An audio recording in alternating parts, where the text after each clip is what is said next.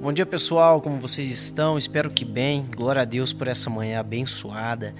Hoje é dia 30 de outubro, nós temos alguns aniversariantes. Nós temos aqui a Ayla, Ayla Schneider.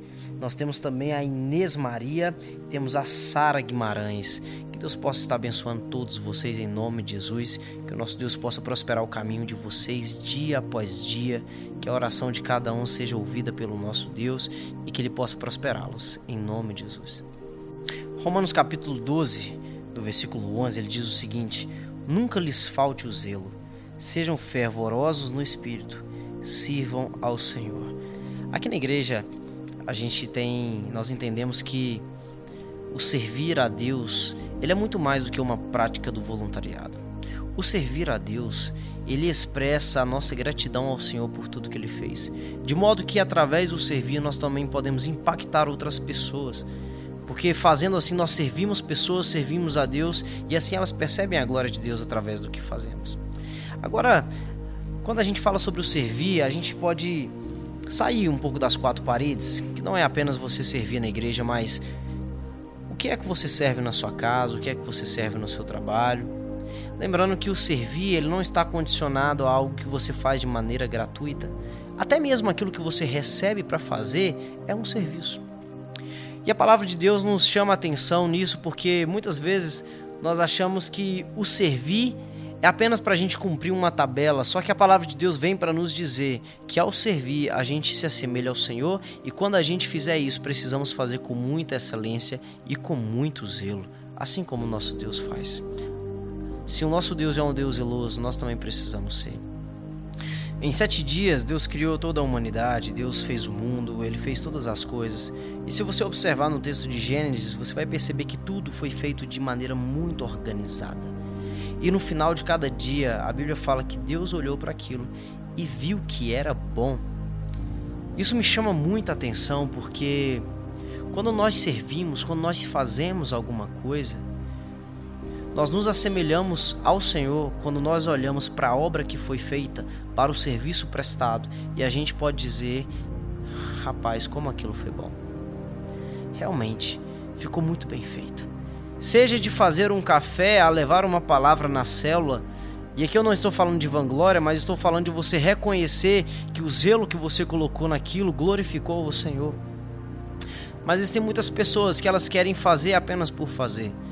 E elas acham que fazendo isso estão agradando o coração de Deus, mas na verdade não. Na verdade, a Bíblia diz que Deus ama aquele que dá com alegria. Você serve com alegria?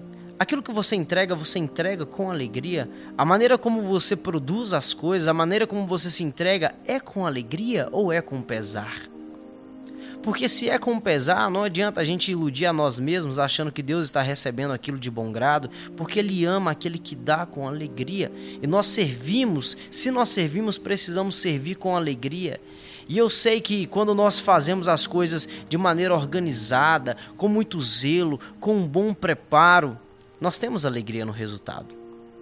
Quando Jesus foi fazer a multiplicação dos pães e dos peixes, primeiro ele pediu para que os discípulos mandasse com que o povo se assentasse. Em seguida, pediu para que eles ficassem em grupos. Só após isso, Jesus pôde fazer o milagre da multiplicação, porque Deus abençoa tudo aquilo que está organizado. Se Jesus tivesse feito a multiplicação de pães sem a organização das pessoas, talvez ele faria uma montoeira de pão, uma montoeira de peixe, as pessoas iriam correndo de fome, elas iam pisotear umas nas outras, iriam pisotear os pães, iriam pisotear os peixes, haveria desperdício, haveriam pessoas feridas e o objetivo não seria da maneira que deveria ser.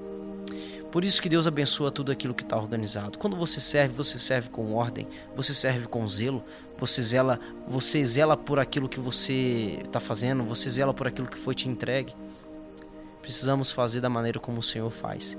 E tudo aquilo que você tem feito de maneira excelente, o Senhor vai abençoar, o Senhor vai prosperar.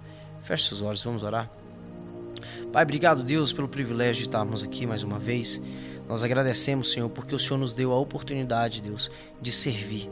O Senhor nos deu a oportunidade, o privilégio de produzirmos coisas, de servir pessoas, de contribuir na tua obra, de abençoar pessoas na nossa casa, de abençoarmos pessoas no nosso trabalho. Pai, mas que o Senhor nos dê um coração igual ao teu. Um coração que faz as coisas porque ama, um coração que faz as coisas com zelo, um coração que faz as coisas porque nós entendemos que existe um objetivo muito maior do que aquilo que é glorificar o teu santo nome.